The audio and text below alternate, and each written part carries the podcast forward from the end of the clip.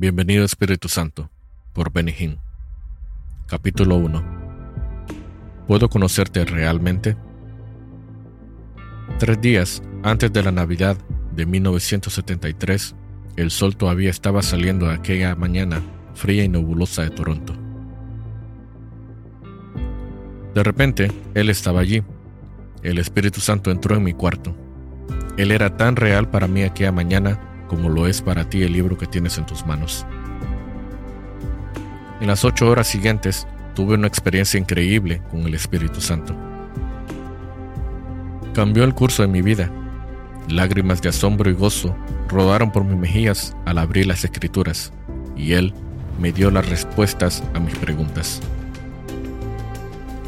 Parecía que mi cuarto se había elevado al hemisferio del cielo, y yo quería quedarme allí para siempre. Había acabado de cumplir 21 años y esa visitación fue el mejor regalo de cumpleaños o Navidad que jamás yo haya recibido. Al final del pasillo estaban mi mamá y mi papá. Ellos posiblemente nunca entenderían lo que le estaba pasando a su Benny.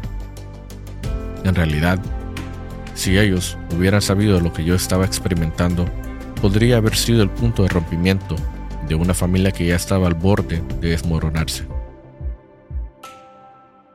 Por casi dos años, desde el día que yo le di mi vida a Jesús, no había comunicación entre mis padres y yo.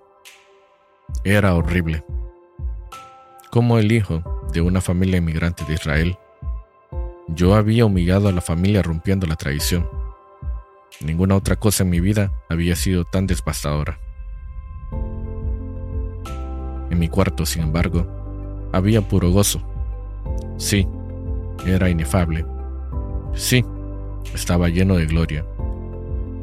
Si se me hubiera dicho, solo 48 horas antes de lo que estaba a punto de pasarme, yo habría dicho, de ninguna manera.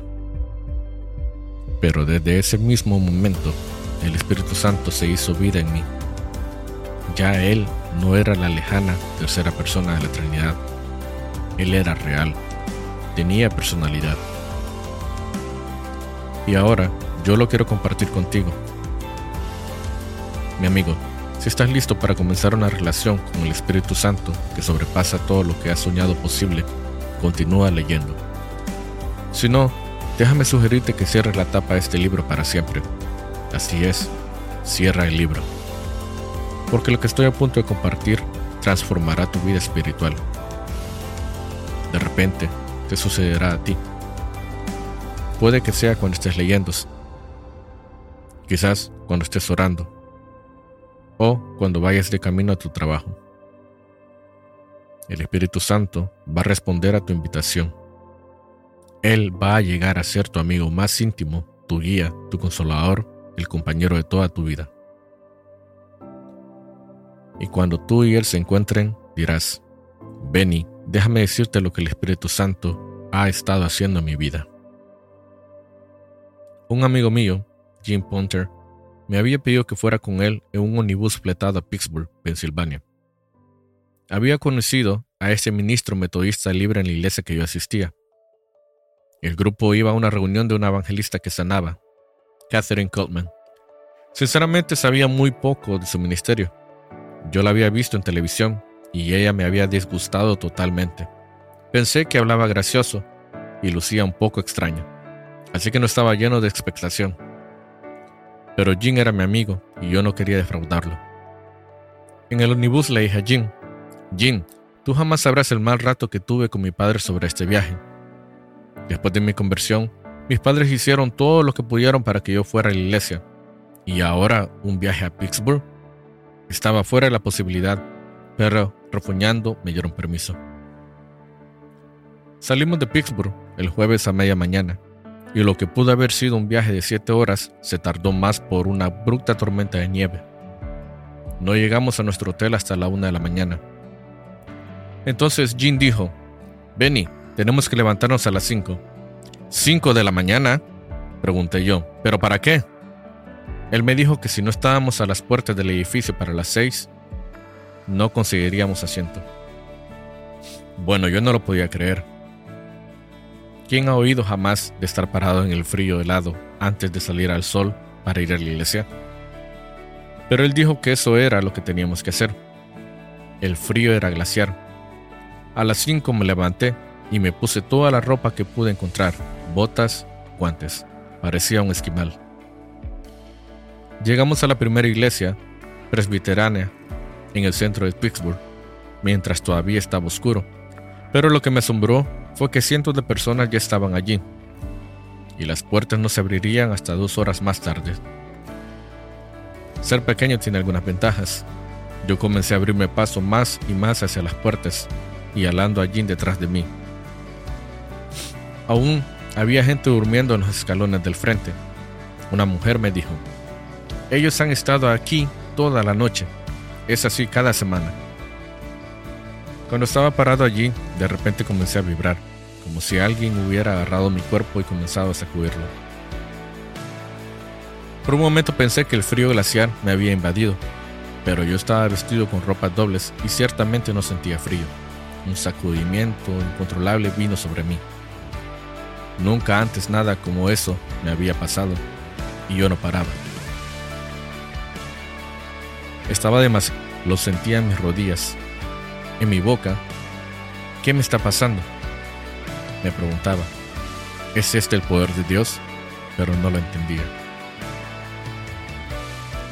Para entonces las puertas estaban a punto de abrirse y la multitud presionaba hacia adelante hasta que apenas yo podía moverme.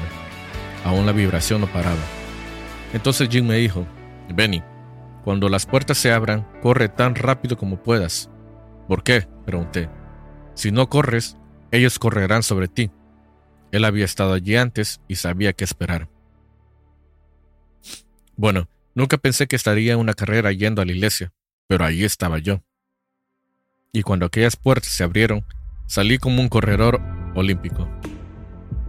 Pasé a todo el mundo, mujeres, ancianas, hombres, jóvenes y a todos ellos. De hecho, llegué a la fila del frente y traté de sentarme. Un ujier me dijo que la primera fila estaba reservada. Más tarde supe que el personal de la señorita Coleman escogía las personas que se sentaban al frente. Ella era tan sensible al espíritu que quería solo los que la apoyaban con oración positiva al frente de ella. Con mi problema de tartamudo severo, sabía que sería en vano discutir con el ujier. La segunda fila ya estaba llena, pero Jim y yo encontramos lugar en la tercera fila. Pasaría otra hora hasta que comenzaba el servicio, así que me quité mi abrigo, mis guantes y mis botas. Mientras descansaba, me di cuenta de que estaba temblando más que al principio. No paraba. Las vibraciones iban a través de mis brazos y piernas como si yo estuviera conectado a alguna clase de máquina. La experiencia era extraña para mí. Para ser sincero, yo estaba asustado. Mientras tocaban el órgano, todo lo que yo podía pensar era en el temblor de mi cuerpo. No era una sensación de enfermedad. No era como si yo estuviera contrayendo un catarro o virus. De hecho, mientras seguía, más hermoso era. Era una sensación rara que no parecía física del todo. En ese momento, casi de ninguna parte, apareció Catherine Coleman. En ese instante, la atmósfera de ese edificio se cargó yo no sabía qué iba a pasar. Yo no sentía nada alrededor de mí. Ni voces, ni ángeles celestiales cantando, nada. Todo lo que sabía era que había estado temblando por tres horas. Luego, al comenzar los cantos, me hallé a mí mismo haciendo algo que nunca lo esperé. Yo estaba en pie, mis manos estaban levantadas y lágrimas corrían por mis mejillas mientras cantábamos Cuán grande es Él. Era como si yo hubiera explotado. Nunca antes había salido lágrimas de mis ojos tan rápido. Hablar de éxtasis fue un sentimiento de gloria intensa. Yo no estaba cantando en la forma que normalmente canta en la iglesia, cantaba con todo mi ser y cuando llegamos a las palabras, mi corazón entona la canción, literalmente las canté con el alma. Yo estaba tan absorto en el espíritu de ese himno que tomó unos minutos para mí que me diera cuenta de que mi temblor había parado completamente. Pero la atmósfera de aquel servicio continuaba. Pensé que yo había sido totalmente arrebatado en un éxtasis. estaba adorando más allá de todo lo que jamás había experimentado. Era como estar cara a cara con la verdad, espiritual y pura. No sé si alguien más lo sintió o no, pero yo sí lo sentí. En mi joven experiencia cristiana, Dios había tocado mi vida, pero nunca como Él me estaba tocando ese día.